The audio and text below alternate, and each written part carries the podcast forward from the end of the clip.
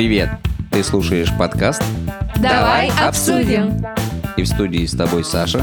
Лена и Маша. И мы обсуждаем темы, которые интересуют нас и являются одними из волнительных моментов нашей с вами жизни. Друзья, привет! Сегодня с вами я, Саша. И я Маша, и это подкаст «Давай обсудим». И сегодня мы бы хотели поговорить о трудностях переживания отказа. И я думаю, что каждый хотя бы раз в жизни, а то и чуть больше, переживал отказы. Всем нам когда-то говорили «нет», начиная с детского возраста, когда отказывали в какой-то нашей маленькой прихоти И иногда это было очень обидно. вообще.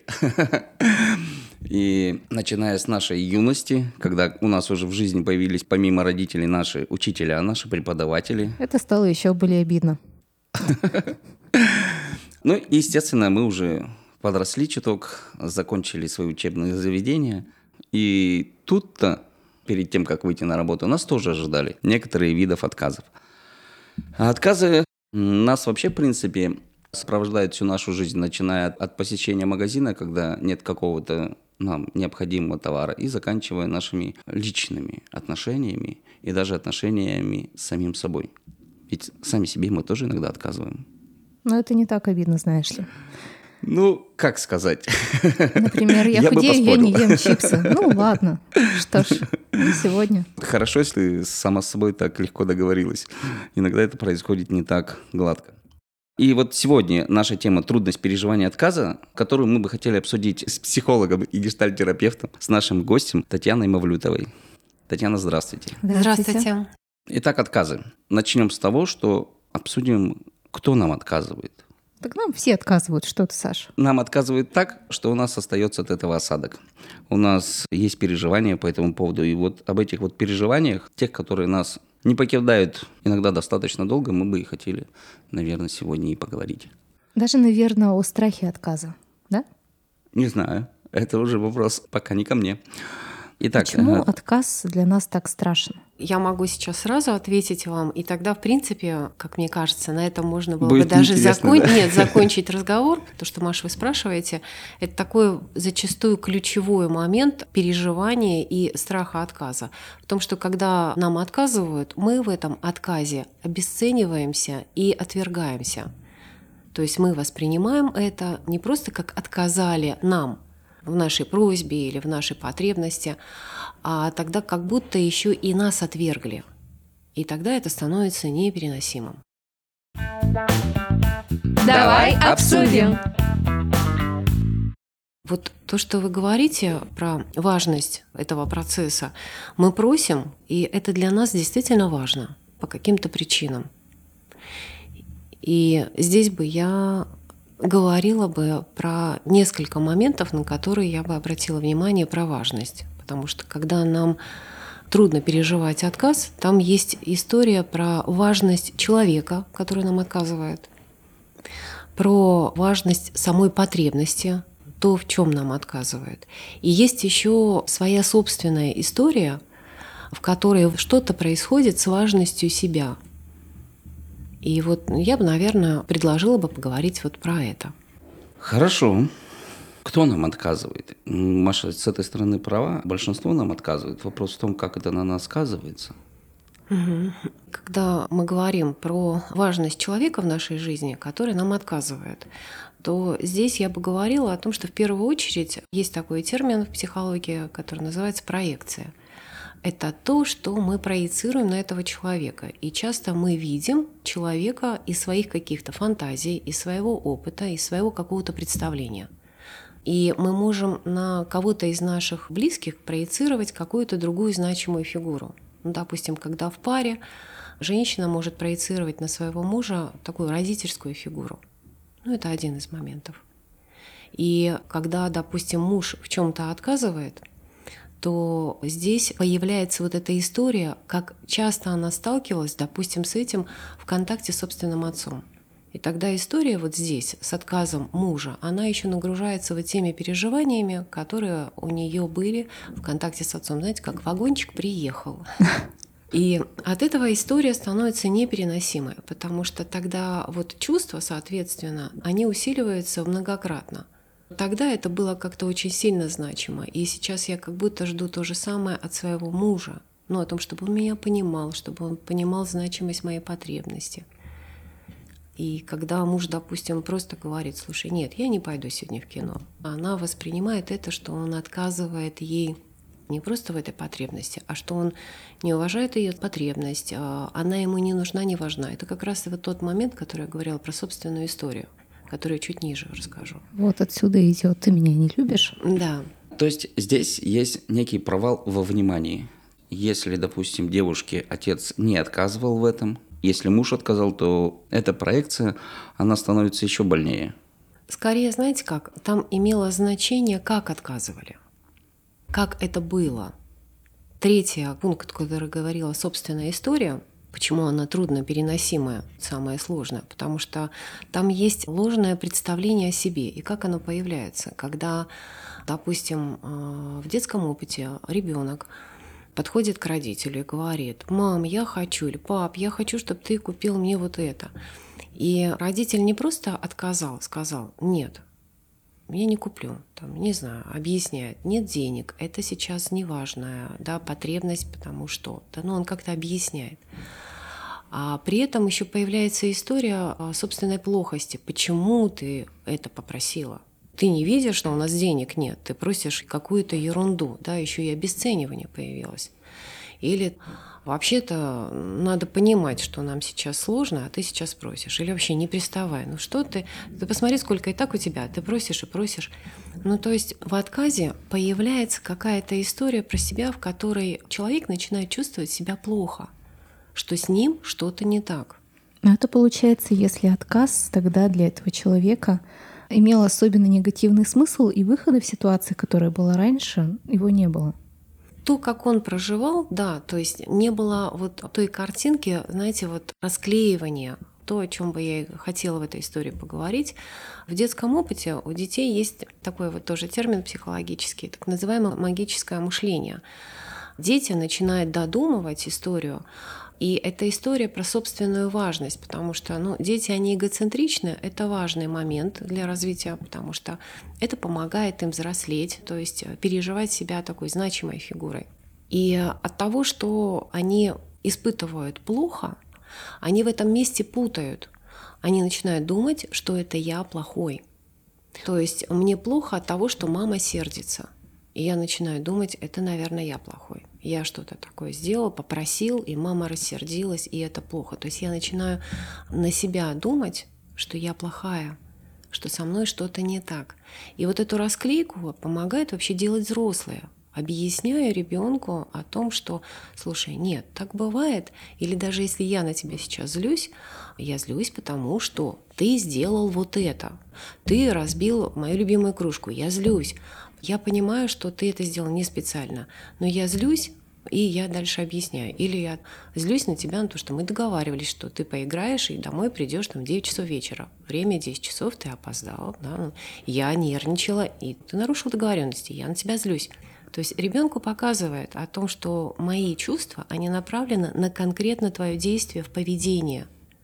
Но при этом я остаюсь с тобой в контакте.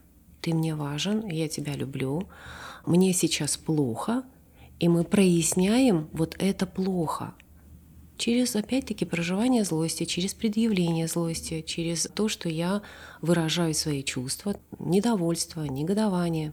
Да? И ребенок учится разлеплять эти истории, что есть мое поведение, за которое меня там наказывают, о котором меня могут не принимать, но есть я, и вот моя история про себя, она не заворачивается вот в эту историю сейчас, да, о том, что вот я сделал, все, я становлюсь плохим.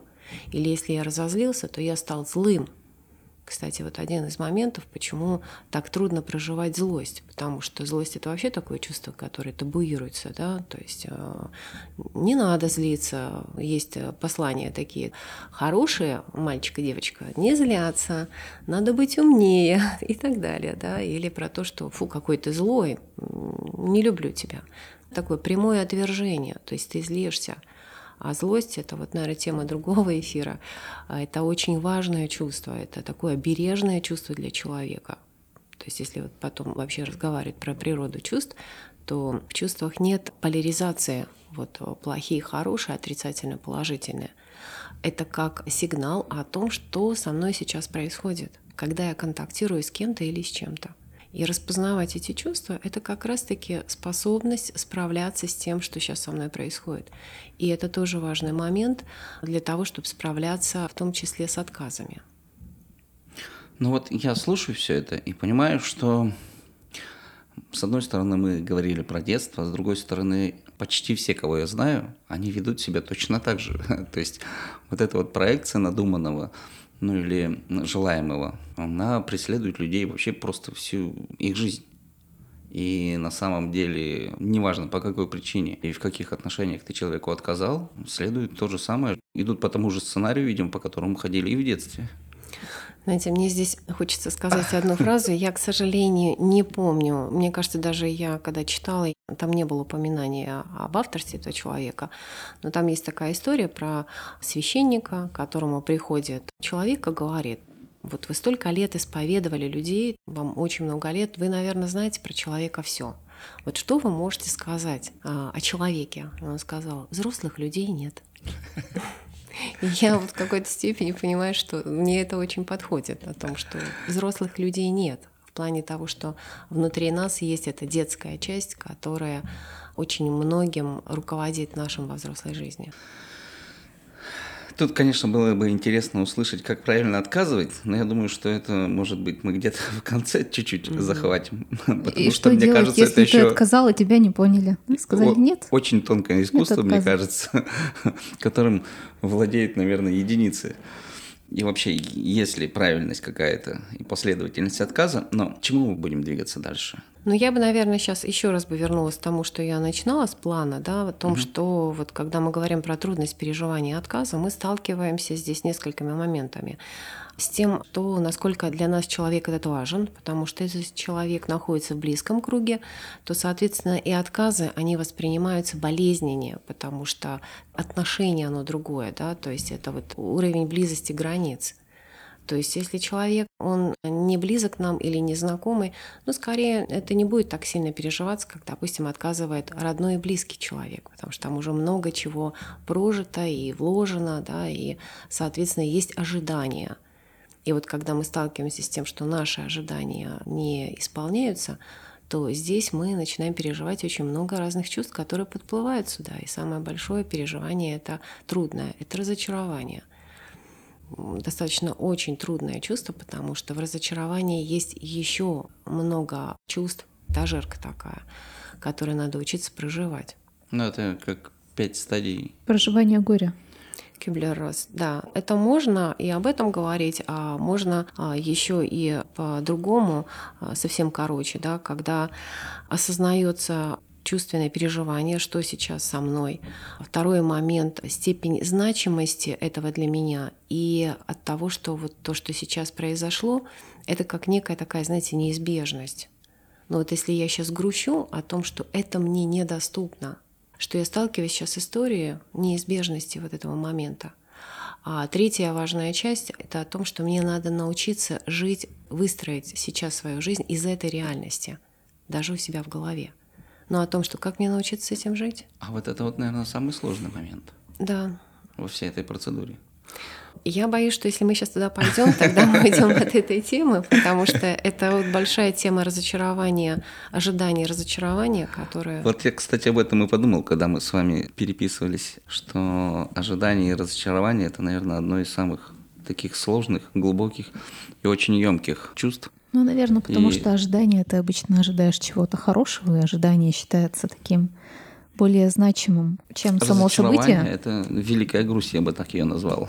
Как есть великий каньон, есть великая грусть. Простите, да, перебила. Сейчас просто добавить о том, что ожидание не всегда бывает хорошего, а бывает ожидание плохого, и если это не сбылось, вот здесь тоже человек часто остается, знаете, в таком неком тупике, потому что масштаб переживаний был такой большой, а, собственно говоря, не случилось ничего.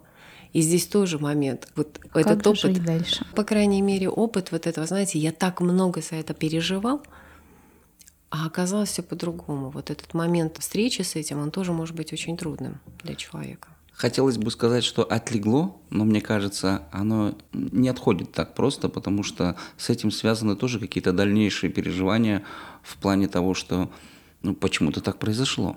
Mm-hmm. То есть мы же себе накрутили, мы же себя довели, довели, до, довели до, до какой-то стадии, да. А оно тоже бесследно ведь не проходит тоже ну, в никуда и просто так не растворяется. Согласна. Здесь же еще момент, если мы себя довели, как вы говорите, то там можно говорить, возможно, о таком привычном механизме человека, как потерпи, да, сдерживание, удерживание.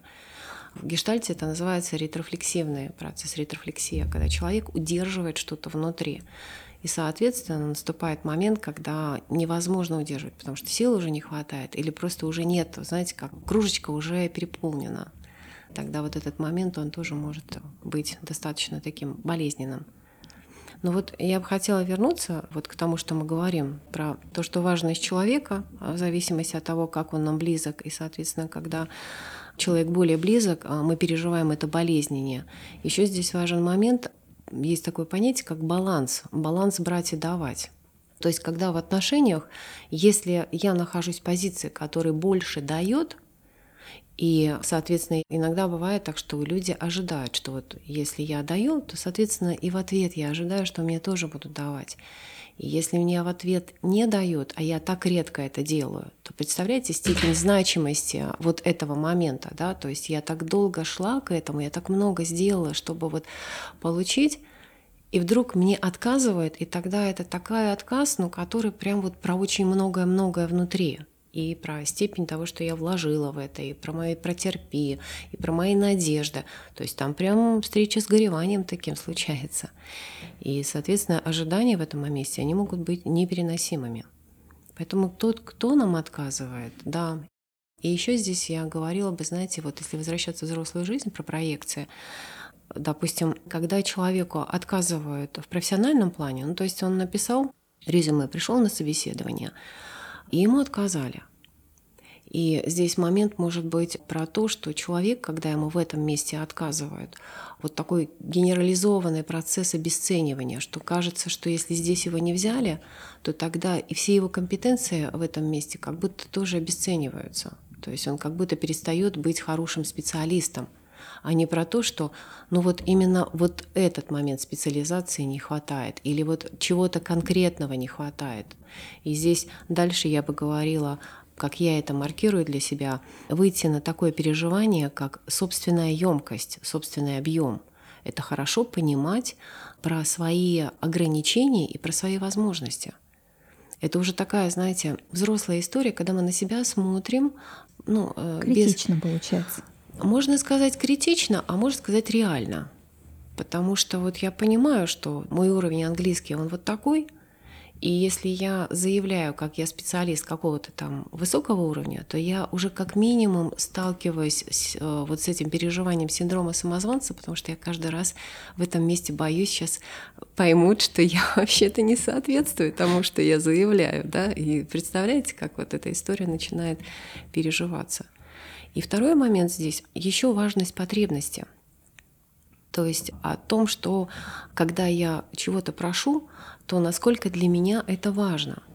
И здесь есть история про количество вложенных усилий, вот как я говорила. То есть, соответственно, я уже сколько всего вложил, да, и вот сейчас, если я получаю отказ, то, соответственно, я сталкиваюсь с тем, что для меня становится прям здесь и заметен мой путь, мои усилия, мои вложения в это это переживаться может быть очень трудно. И разочарование, опять-таки, вот опять мы подходим к этому трудному чувству. Ну, что поделать? Отказ и разочарование — это следствие и последствия, то есть действия и последствия. По профессиональным навыкам я бы сказал, что тут может быть чистой воды случайность. Конкретно такого пола, веса, роста, опыта и так далее. Человек не нужен здесь и сейчас очень знакомые истории, когда люди проходят по десятку, второму, третьему собеседованию, и их не берут. Но там они просто не сходятся в каких-то мнениях, в каких-то интересах. Да, это расстраивает людей очень сильно, и они начинают действительно себя обесценивать и, и больше не пробуют. На это дело все забивают.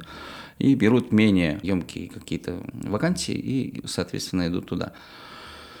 Но вот о надуманности, когда мы уже построили планы, Первый случай по факту, а второй по причине работы нашей фантазии, когда мы уже себе настроили планов, представили все, как это будет, и не только сейчас, а завтра и послезавтра. Вот тут-то, конечно, когда все разбивается на мелкие осколки, это, конечно, имеет намного больше последствий. И тут вопрос хотелось бы, конечно, задать, но это не совсем вопрос нашей тематики. Откуда вот это вот состояние надуманности? То есть, когда мы себе уже придумали, построили и резолюцию свою поставили под этим. Мне казалось, это потому, что ты живой человек. Ну, я понимаю, что я живой значит, нам это нужно в целях выживаемости или еще в каких-то иных целях. Но зачем нам это все надо? И мы сами себя в это загоняем. А, я могу ответить на это. Ну, как один из моментов того, что для психики очень важно, когда мы понимаем, и у нас есть на что опираться. Знаете, как человеку важно понимать, и важно для себя расшифровывать то, что он понимает. О чем я говорю? О том, что когда мы понимаем, знаете, даже себе внутри в голове просчитываем, вот я сделаю шаг и получу вот это, а дальше будет вот это, да, я как будто уже предвосхищаю встречу, но я внутри себя ее проживаю, и я как бы уже подготавливаюсь. Поэтому вот эта вот склонность внутри себя выстраивать вот эти модели, это такая способность психики немножко снижать уровень накала переживаний, возможно, в будущем для себя. Это вообще очень хороший инструмент, которым можно пользоваться когда я представила все плюсы, представила все минусы, и что случится, если нет, и я как бы сверяюсь и говорю, да в принципе нормально – вот это вообще очень полезно понимать на самом начальном уровне, потому что тогда это дает понимание, а имеет ли смысл мне туда идти вообще. Потому что тогда я сверяюсь здесь с ресурсами, сколько я затрачу. Да, если я взялась за этот проект, и я не посмотрела, что а вообще для того, чтобы мне его выполнить, мне надо работать 7 дней в неделю по 16 часов, и интересно, что со мной будет через месяц. То есть, э, ну, как минимум, выгорание полнейшее. И те деньги, которые мне дадут, они на самом деле имеют вот тот вес, или они потратятся на лекарства. То есть, соответственно, какой я туда приду вот к концу пути. Обычно так и происходит. То есть я так понимаю, что то, что мы себе заранее фантазируем и принимаем некоторую позицию по этому поводу, то есть мы таким образом просчитываем какой-то безопасный вариант, а потом выбираем для себя самый приемлемый и, грубо говоря, с ним соглашаемся. Ну, это как один из способов, да. То есть э, в отсутствии какого-то определенного конкретного опыта у нас получается некий винегрет, из которого мы проецируем на дальнейшее стечение событий. И когда нам как раз отказывают в чем-то, вот тут мы, наверное, теряем уверенность в безопасности и понимаем шаткость, и земля уходит из-под ног в этот моменте. Mm. Поэтому, наверное, так для нас это все очень Весомо. Да, да, и печально. Земля уходит из-под ног. Это такое для меня, вот как, допустим, как э, гештальтерапевта, это такой один из признаков того, что человек в этом месте теряет опору. Он почему-то в этом месте не может опираться на себя. И это какая-то история как раз-таки про собственную плохость, почему он в этом месте вдруг становится маленьким. Потому что разница взрослого ребенка, она в том, что ребенок, он в большей степени опирается на внешний ресурс – на те фигуры значимые, потому что у него нет работы, у него нет денег, у него нет опыта и навыков профессиональных, чтобы он мог самостоятельно справляться со взрослой жизнью. И родители — это тот ресурс, благодаря которым он, собственно говоря, входит в жизнь, и он учится справляться на том уровне, на котором сейчас. Садик — и это дисциплина, режим, школа — это уже другой режим, и еще уроки учить, институт, и постепенно-постепенно он так двигается. А в момент, когда во взрослой жизни человек, у которого есть объективно наличие ресурсов, то есть у него есть работа, он прекрасный специалист, у него есть э, семья, муж, дети, жена, друзья, но вот в момент отказа вот это куда-то все девается. И вот это как раз-таки третья история, про которую я говорила, которая, в принципе, самая трудная. История про собственную плохость. Почему так бывает? Потому что история собственной плохости это история пережитого когда-то опыта, в котором человек переживал такие болезненные чувства, как унижение в контакте с кем-то, физическое насилие, обесценивание, критику, сравнение. Ну вот то есть в момент контакта с кем-то, чаще близкими людьми, он переживал, вот знаете, такая история, что со мной не все в порядке, что-то со мной не так. Я, допустим, прошу, но мне отказывают, и отказывают так, что я начинаю чувствовать себя плохо.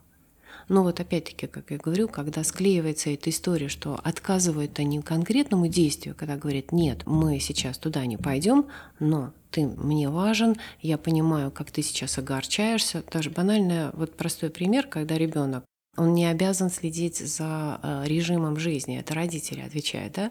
И ребенок 10 часов вечера, он на ушах, он там бегает, он играет. И вот этот момент родитель говорит, нет, все, игрушки спать, ты тоже спать. Появляется истерика, да, и он злится, и он негодует. И он таким образом учится справляться, в том числе и с разочарованием тем, что он негодует, тем, что он не соглашается. Это позволяет ему прожить этот момент, чтобы прийти вот э, к тому, чтобы согласиться. И вот важно, что родители, они это выдерживают и говорят, слушай, да, я вижу, что ты злишься, я бы, наверное, тоже злилась, но завтра утром нам вставать, и поэтому это ответственность родителя обучать вот этому навыку ребенка для того, чтобы он мог воспринимать взрослую жизнь как еще набор определенных дисциплин, порядка, вот того, что необходимо делать. Но если в этом месте он начинает сталкиваться с историей, что он там какой-то такой нехороший человек, который усложняет жизнь, я уже тут два часа с тобой, могла бы уже спать. Это разные такие истории, в которых ребенок начинает чувствовать, что ему плохо. Бывают же дети еще, знаете, как когда им надо время, допустим, ритуал совершить. Вот он ложится спать, ему надо выбрать игрушку, еще выбрать какую-то конкретную. Он стоит, выбирает, и это может уйти 20 минут. Понятно, это подбешивает, э, от этого можешь уставать, но для ребенка процесс очень важен. Потому что если сейчас ему не дадут, скажут, ну сколько можно, хватит уже, вот это вот твое, вот иди и все. То есть его лишают здесь выбора, его лишают возможности быть в своем темпе, его лишают возможности сейчас выбрать так, как он хочет. То есть в этом месте он начинает чувствовать себя не очень хорошо. И впоследствии моменты о том, что появляется такая история, э, ну, часто звучащее слово, как самооценка, она превращается в самооценку когда человек начинает так съеживаться. Во-первых, он привычным образом учится давать себе оценку, и люди, которые замотивированы на то, чтобы поднять свою собственную самооценку, это люди, которые чаще относятся очень критично к себе, потому что слово самооценка мне оно не привлекательно, мне нравится слово самоощущение, потому что а как мне с этим? То есть вот учиться мыслить, думать не в рамках оценочного мышления, когда я опираюсь только хорошо и плохо, а когда я учусь в этом моменте оценивать, а как для меня хорошо и как для меня плохо. Ну, в таком ключе, конечно, более правильно, потому что самооценка — это по десятибальной шкале оцени себя в этом, в этом и в этом. И тогда вопрос, с кем он сравнивается в этот момент, с ну. кем он оценивается, с собой вчерашним или есть некий такой стандарт, на который он опирается? Это а скорее. Как должен? Ну вот есть такое понятие, как педагогическое мышление и психологическое мышление. Педагогическое мышление – это вот, так скажем, то, чему ребенок сталкивается в самом начале жизни, да, определенного этапа, а, когда ребенку обучают, что такое хорошо, что такое плохо. И вот в этом моменте пока задают стандарты родители. Вот э, здесь плохо, это горячее, это острое или еще что-то нельзя. А вот это хорошо, потому что у ребенка нет еще отношения, у него не сформировано ни к чему. И они помогают. Они задают такой узенький коридорчик для того, чтобы просто ребенок хотя бы научился двигаться. Но уже к трем годам ребенок во что входит в три года? Да? Он входит в вот этот процесс внутреннего взросления, да, такой большой сепарационный процесс вот в этом возрасте происходит, когда он превращается в такое «не хочуфу». Он говорит «нет, я сам, уйди». Да, то есть он пробует опираться на себя. И вот возвращаясь к той истории, когда я говорила, что вдруг человек, теряя опору под ногами, вдруг становится маленьким, это про то, что вот в этом моменте он вдруг может опираться только на внешний ресурс, а не на внутренний. А внутренний это как раз-таки, когда для меня видимо, что да, мне сейчас отказывают, но при этом я все равно остаюсь хорошим специалистом. Не хотят со мной ехать в отпуск, могу ли я поехать сам? Или, может быть, предложить тому другому человеку. Это для меня будет новый какой-то опыт, который до этого не делала. Я тут в этом месте задумаюсь, слушай, а почему, правда, я никогда не ездила одна? Почему я так этого боюсь? И это какие-то новые отношения с собой. И вот эта вот история собственной плохости, там еще ведь часто, когда вот две истории склеивались, да, мне отказывают потребности, но при этом отвергает меня, ребенок в этом месте проживает такие чувства, как стыд, неполноценность, он чувствует унижение, он чувствует обесценивание.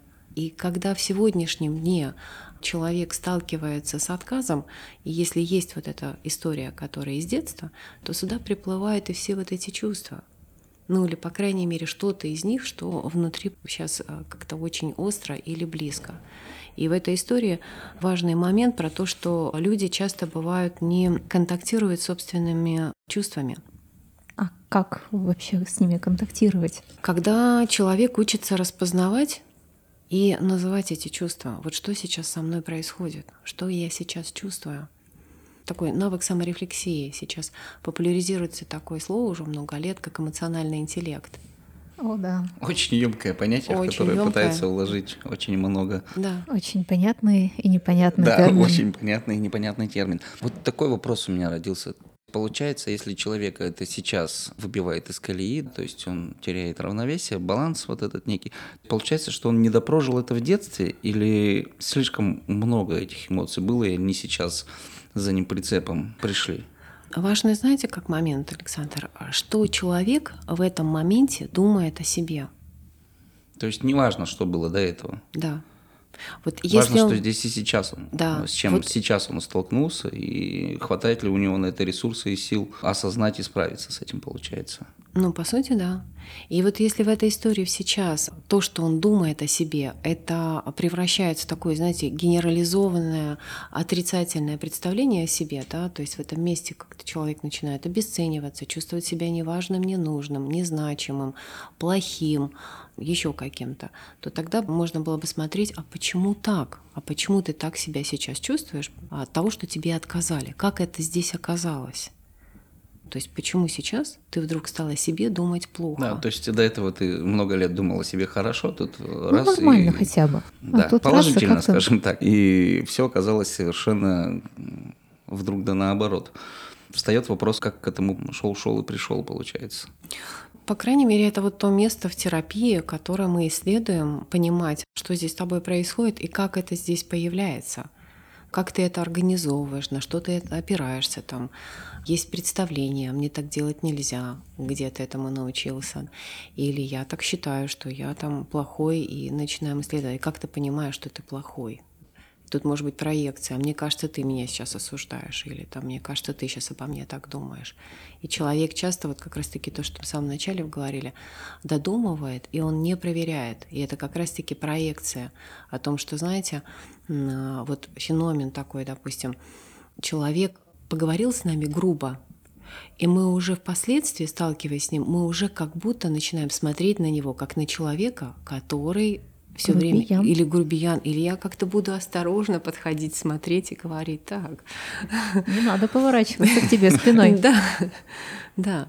То есть мы навешиваем уже это, исходя из опыта. То есть проекция — это наше представление. И как справляться с проекцией? Только тем, что мы ртом спрашиваем и проясняем допустим, работодатель не объявляет причину отказа, и, соответственно, не зная ее, получая первый, второй, третий, пятый, десятый, мы начинаем уже додумывать, догадывать. Это, и, наверное, потому что я такой. на тебя целый пресс такой додумывание давит. Взял, обвинил себя во всем. Да, во всех грехах человечества. Сейчас я пошел домой плакать. И вот тогда получается, что с этим нужно что-то делать. Это вообще на самом деле трудность, с которой человек оказывается в моменте, что в жизни тоже так бывает. Ну, кто-то говорит, там, период такой, там, какой-то Меркурий, или как это фраза? Меркурий, ретроградный Меркурий. Да, кто-то еще на что-то ссылается. Опять-таки, видите, нам надо психике объяснить это, потому что просто так принять этот факт сложно – то есть я сталкиваюсь, сталкиваюсь, сталкиваюсь, сталкиваюсь в этом месте с тем, что меня отвергают. И здесь важно опять-таки смотреть, отвергаюсь ли я в этом. Могу ли я это принести кому-то и с кем-то откоревать, посердиться, а может быть сделать как раз-таки важный шаг, который вот э, здесь, о чем бы хотела в завершении говорить про то, как справляться, что в отвержении, знаете еще, что самое сложное, что человек не дает себе второго шанса. То есть, во-первых, он не спрашивает второй шанс, это спросить, прояснить. То есть, когда, допустим, вы, Маша, мне отказываете, да, и я вот в этом месте начинаю что-то думать про себя, и я вот с этой историей про себя ухожу. А я не спрашиваю в моменте о том, что, Маш, слушай, а мне важно, а почему ты мне отказываешь? И я в этом месте сталкиваюсь с пониманием, что вообще, вы, может, там отказываешь не потому, что ты не хочешь со мной идти в кино, а у тебя встреча в это время, а потом ты к родителям обещала пойти, а потом еще что-то. И там вообще нет истории про меня. А если у нее плохое настроение, и кто-то ей до этого наступил на ногу, Ладно, один раз всего было. то там вообще такая история будет. То лучше в этот момент, наверное, и не спрашивать. Ну, как говорится, никогда не пропасешь наперед, всегда что-то случается. Но вот этот второй шанс, дать себе второй шанс, даже когда мне отказали, подойти и снова попросить. Но не сейчас, а через какое-то время – то есть, э, когда я там, допустим, попросила, но я понимаю, что там, может быть, не время, может быть, правда, я подошла к папе, и он там был в мыслях своих, он был сердит, еще что-то, и он говорил, нет, просто вот он не подумал. Но я подхожу снова, говорю, слушай, я там спрашивала, ну, я хочу еще раз спросить, как то И он может сказать, ну, я рассказал, нет. Ну, я понимаю, хорошо, нет, так нет. И либо он говорит, да, слушай, а ну, наверное, давай посмотрим, а может быть и да. да? Ну, то есть вот дать себе второй шанс — это дать себе возможность прийти туда просто как в историю, в которой мне надо получить что-то. То есть мне нужна эта потребность, мне нужно это. И тогда я иду за этим, потому что мне это важно. Я не приношу сюда истории, что со мной что-то не так. Это как раз-таки вот важный момент. Я часто разворачиваю, когда объясняю какие-то процессы для клиентов, о том, что как мы смотрим на этот процесс. Мы смотрим на то, что со мной что-то не так, и мы начинаем критично относиться к себе. Или мы смотрим на то, что происходит с нами, с интересом и любопытством. Слушай, а интересно, а что сейчас со мной происходит такое? Я что-то прям застыдилась от того, что мне отказали, да, или я что-то замерла, да, а что со мной происходит? То есть вот этот процесс я начинаю рассматривать без критического вот этого отношения. Я не ставлю здесь большой знак минуса, и я, соответственно, не обесцениваюсь, а я меняю вектор вот этого направления. Да, я смотрю с интересом и любопытством. Это как раз-таки вот этот детский навык когда я все равно маленький ребенок, он уже, ну все равно скажи, а почему нет, да, то есть вот он двигается, пока вот он не получает щелчок, когда его отвергают и отталкивают, тогда он уже боится подойти, а по сути он будет любопытствовать и любопытствовать, ему интересно. И вот этот навык во взрослом жизни, кстати, часто бывает упущенный. Мы теряем свою детскую посредственность, мы костенеем и потом уже воспринимаем это в штыки. А на самом-то деле на какие-то вещи посмотреть с другой стороны, оно даже в голову и не приходит иногда. Потому То что есть, только эта сторона да, правильная, потому что опыт уже вот приобретен. И ты вот двигаешься в этом направлении. А на самом деле мы же не двигаемся ни вперед, ни назад. И у нас 1 миллион направлений во все стороны. 360 градусов – это достаточно много. Действительно, мы можем на это посмотреть с другой стороны, но ведь почему-то не получается. Ну вот лично я об этом даже не думаю иногда. Ну, это правда, это важно. И вот, кстати, контакт с собственными чувствами, он возвращает нас в реальность и побуждает менять вектор направленности вот этой, когда я начинаю осознавать, а что сейчас со мной происходит, и а, почему я сейчас это чувствую, то есть какова природа. И я не даю этому оценку, что это плохо, а я следую за этим. И дальше я понимаю, а чего бы мне хотелось. Если мне плохо, может быть, мне хочется утешения, а как я могу это получить? Пойти поплакаться, кому я могу? То есть я уже начинаю выбирать. То есть я уже иду и ищу того человека, кому я могу помочить плечо, да, и поплакаться, и э, сказать, да, блин, не правы, я там согласна с тобой. Либо я остаюсь в этом месте одна и еще начинаю себя за это ругать, бить, ну, условно говоря, внутренне бить, да, там говорит, так тебе и надо, ты такая плохая. Иногда же в своих этих выражениях мы не стесняемся и бьем себя достаточно жестоко. И тогда человек, который, знаете, на ринге, он упал в нокауте, да, ему и так уже плохо, потому что, ну вот, физически плохо. А вот то, что мы делаем, это похоже на то, что мы берем боксерскую перчаткой, да, рукой и начинаем себя добивать и говорить, какая ты сволочь, да, так тебе и надо. Мне, кстати, кажется, что себя мы бьем жестче, чем других. Вы Да. так выдыхаете. Очень даже полезно действительно обратиться к другому человеку. Кто это будет, это каждый выбирает сам. Это будет кто-то близкий, знакомый, незнакомый, просто попавшийся под руку человек, и такое бывает. Или это будет какой-то специалист. Но, в общем, это тот человек, который нам поможет взглянуть на ситуацию с другой стороны. И в этом-то, наверное, наша проблема, то, что мы на нее смотрим однобоко.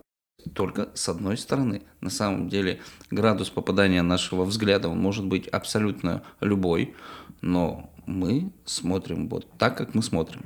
И нам нужны поправки. И эти поправки вносит другой человек, который имеет другой угол зрения. Тогда у нас что-то начинает куда-то двигаться. Тогда мы в этом процессе переживания начинаем искать какой-то иной вариант, либо выход, либо какой-то иной шанс На новую жизнь. на свершение того, в чем нам отказали. Я очень с вами согласна, Александра. Вообще считаю, что мы хорошо понимаем себя в контакте с другим человеком. Навык саморефлексии важно, но когда я вижу реакцию другого человека, замечаю, как это на меня влияет, что я могу в этой реакции сделать, то есть, как бы скажем, как раз-таки отношения, они и дают вот это вот очень важное переживание про себя, про важность себя в контакте, про ценность себя в этом мире, потому что так или иначе мы существа, ну, люди социальные. И это то, что на нас влияет, и как бы мы не хотели, говорили, а мне все равно, я вот сам по себе. Но я не верю в эти истории. Это какая-то подростковая история, которая побуждает человека просто найти аргументированный способ убеждения, для чего я сейчас могу отойти. А если задумываться, а что меня побуждает сейчас это делать, то тогда там появляется какая-то очень интересная история. Мне кажется, в этот момент просто человеку нужно побыть одному, и поэтому он отказывается от всех остальных. Нужно это просто понять и дать ему а, этот шанс побыть самим собой наедине. Но это как один из вариантов. Все-таки как снизить градус, когда ты уже получил отказ и расстроился? В первую очередь понимать, распознавать собственные чувства, понимать, что сейчас со мной. То есть замечать, как это на меня влияет. И самое интересное, знаете, что когда мы называем чувства, прям ртом называем, можем слух, они перестают на нас так сильно влиять, мы перестаем, опять-таки такой термин допущу, они перестают нас затапливать. Допустим, такое трудное чувство, как стыд, человек, если, так скажем, у него есть вот эта нарциссическая травма, когда а, мое собственное представление, оно такое идеальное, и в моей картине мира – я не допускаю, что у меня что-то не получается или что мне отказывают, потому что там напрямую картина со мной. А почему так? Потому что там очень много стыда. Ну и этот стыд, он сформировался в контакте с кем-то. И когда я распознаю и говорю, слушай, а я, похоже, сейчас застыдилась. Вот даже достаточно того, что я проговорила это ртом, удивительным образом становится легче. А если я еще это рядом с кем-то предъявляю, то стыд перестает быть стыдным. Потому что я сказала, да, но мне стыдно и он перестает на нас так сильно влиять. Поэтому распознавать чувства – это первый момент, что важно для себя делать, что сейчас со мной. Второй важный момент – учиться расклеивать, вот то, что я говорила, о том, что отказывают потребности, но не отвергают меня. Прям говорить себе, так, хорошо, мне отказали, но я все равно остаюсь важным, значимым, я все равно остаюсь, условно говоря, для себя хорошим человеком. Я не превращаюсь в ничтожество. То есть вот этой самоуценности не происходит в этом моменте. Человек для себя самого, он остается быть, словно говоря, хорошим. Мы все должны быть для себя хорошими и ценными и важными. Не всегда нам это дают ощутить и понять, но Очень много лет назад, когда был кризис в моей личной жизни, и я помню, написала одну фразу, которую периодически возвращаюсь, и она мне очень помогает. А, я написала учиться уважать себя в любом состоянии. Просто так. Вот это про то, что история про собственную хорошесть, когда я учусь уважать себя независимо, в чем я сейчас стою. О том, что у меня не получается, о том, что я сейчас начинаю с нуля чего-то, или о том, что я сейчас как-то очень много чего растерялась. Вот учиться просто уважать себя просто так. Это очень важная история. И если завершать вот тему да, о том, что как справляться, учиться говорить «нет» самому. Потому что если я умею говорить «нет», то это как бы, знаете, как в балансе. Ну, я тоже могу сказать «нет». А если мне трудно говорить «нет», а мне отказывают, то как будто здесь еще, знаете, вот такая история «ты делаешь то, чего не могу делать я». Как ты мне можешь отказывать? Как бы это ни обернулось местью, отказали тебе по весомой причине, а ты остальным всем, потому что тебе отказали. И это тоже какая-то такая история. Могу ли я напрямую здесь с тобой что-то решать? Потому что месть это часто может быть такой манипуляцией. А манипуляция это то, что мы либо не можем сказать напрямую попросить, тогда мы начинаем манипулировать, либо у меня нет этого внутреннего разрешения. Как-то так получилось, что кто-то мне запретил, и как-то я запрещаю сейчас себе. И тогда я буду делать обходными путями так, чтобы получить, ну, как будто это не я, а вы как будто сами так захотели и дали мне. Ну, это прямо точно из детства идет. Да, да. Интересная еще тема, конечно, самозначимость, когда мы можем поднять свою самооценку за счет себя, когда нам приходится это делать за счет других, но я думаю, это совершенно другая история, и мы ее обсудим как-нибудь потом. А сейчас, подходя к завершению, я хотел бы вернуться к тому, что озвучил в начале, к нашей новой рубрике «Домашние задания».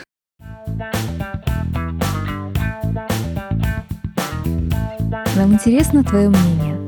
Оставляй нам свои комментарии, расскажи нам свою историю и о том, что тебя сейчас волнует. И в одном из следующих выпусков мы обязательно затронем интересующую тебя тему. Я хотел бы попросить дать небольшие упражнения, связанные с нашей темой, с трудностью переживания отказа. Что может человек просто, столкнувшись с этим, или уже переживая это, потренировать на самом себе. Ну или на каком-то другом. Если это безопасно для обоих. Да, ну вот первое, что бы я, наверное, предложила, это учиться замедляться в том моменте, когда я что-то про себя не понимаю. Прям учиться останавливаться и говорить, так, стоп, я возьму паузу там минуту или там 20 секунд, но я замедляюсь для того, чтобы понять, что со мной происходит. То есть учиться распознавать собственные чувства и ощущения прям замедляться. Есть такая практика телесного осознавания, когда в течение дня, допустим, люди, которые каждый час пьют воду, вот могут они каждый час это делать. Когда я разворачиваю внимание себя и говорю, как сейчас живет мое тело.